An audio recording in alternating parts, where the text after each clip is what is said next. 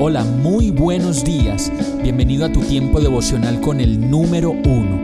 Qué alegría saludarte con la certeza de que Dios está obrando en tu vida su perfecta y buena voluntad, ya sea porque estás aprendiendo de un momento difícil o porque estás disfrutando de su amor a plenitud con paz y tranquilidad.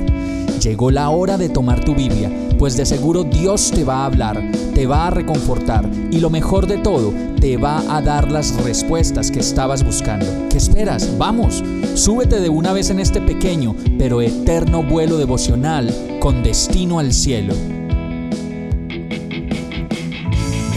Y el mensaje de hoy se llama Abre las puertas. Segunda de Corintios 2:12 dice, Ahora bien, cuando llegué a Troas para predicar el Evangelio de Cristo, descubrí que el Señor me había abierto las puertas.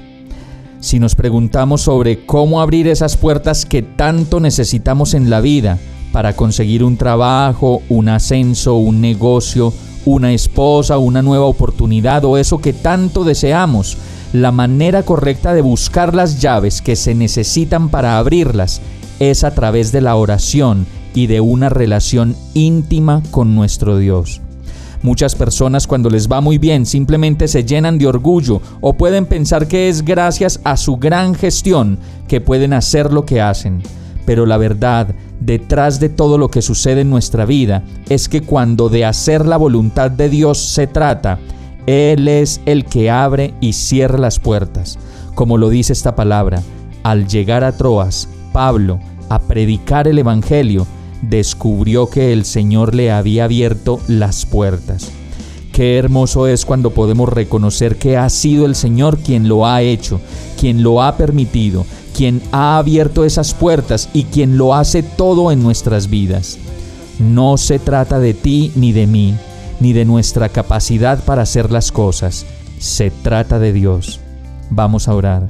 Señor, Gracias porque sé que tú vas delante y detrás de mí abriendo el camino para que yo pueda pasar. Gracias por abrir todas las puertas que me has abierto en mi vida, por cerrarme aquellas por donde no debo pasar, pues me has protegido y me has guardado. Gracias por tu amor, por darme la seguridad de que puedo descansar en tu voluntad y en tu amor, agradecido, confiado y, y seguro, oro a ti en el nombre de Jesús. Amén. Hemos llegado al final de este tiempo con el número uno.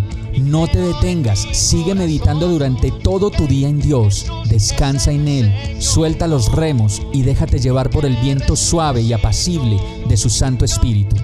Solo compártelo con quien lo necesite y ames. Hoy, de la mano de Dios, todo será un gran día.